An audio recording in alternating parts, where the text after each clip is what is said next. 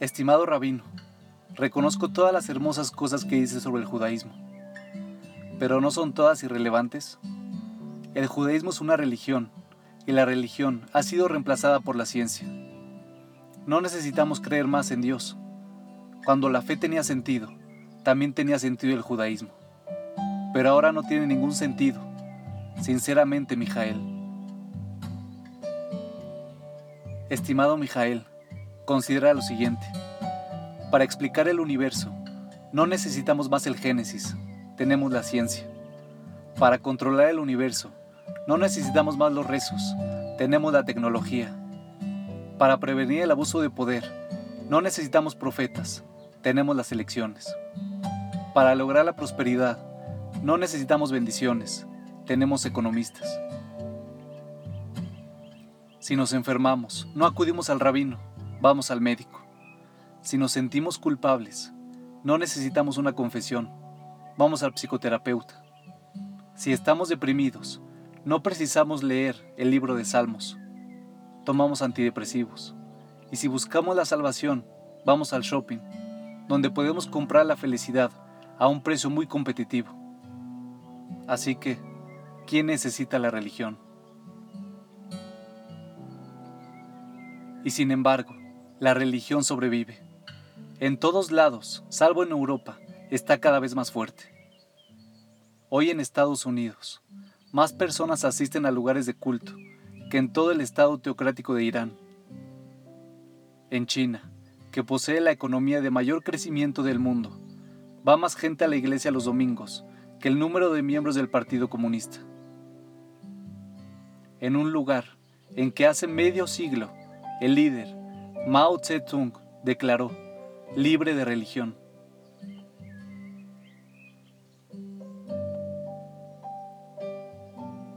Si la religión fue declarada moribunda y aún muerta, ¿por qué está tan vigorosamente viva?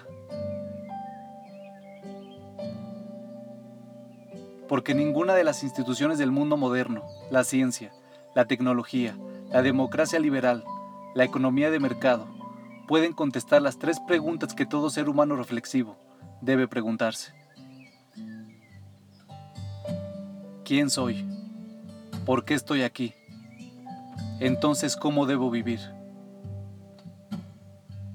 La ciencia trata las causas, no los propósitos.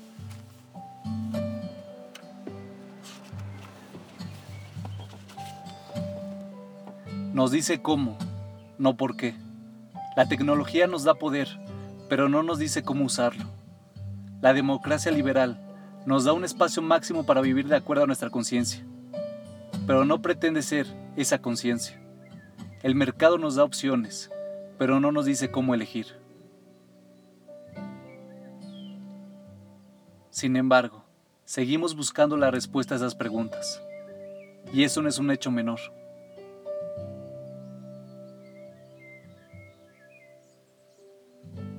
Es constitutivo de nuestra humanidad. Homo sapiens significa animal que busca el sentido. Es por eso que la religión sobrevive y siempre lo hará, para expresar en la forma más sencilla posible. La ciencia desarma las cosas para ver cómo funcionan. La religión las arma para ver qué significa. Son actividades distintas y necesitamos la gran sociedad de ambos. El judaísmo respeta la ciencia, tanto que hace dos mil años los sabios crearon una bendición especial para expresarla ante los sabios de las naciones del mundo, lo que ahora llamaríamos científicos. Maimónides, en el siglo XII, dijo que la ciencia y la metafísica eran modos de lograr el amor y temor de Dios. Pero la ciencia es solo la mitad de la historia puede analizar la composición química de una gran obra pictórica, pero no nos puede decir por qué es grande. Nos puede decir cómo se formaron nuestros instintos, pero no nos puede decir cuáles emplear y cuáles reprimir. Puede medir la radiación cósmica de las microondas residuales que permitió que en 1964 los físicos Penzias y Wilson comprobaran que el universo tuvo su origen en el tiempo. pero no puede decirnos qué existió antes o qué existe más allá del universo.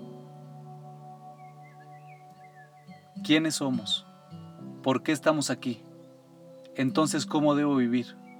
Estas son las preguntas por las que necesitamos la fe, y seguirán siendo hechas mientras haya seres humanos en la Tierra.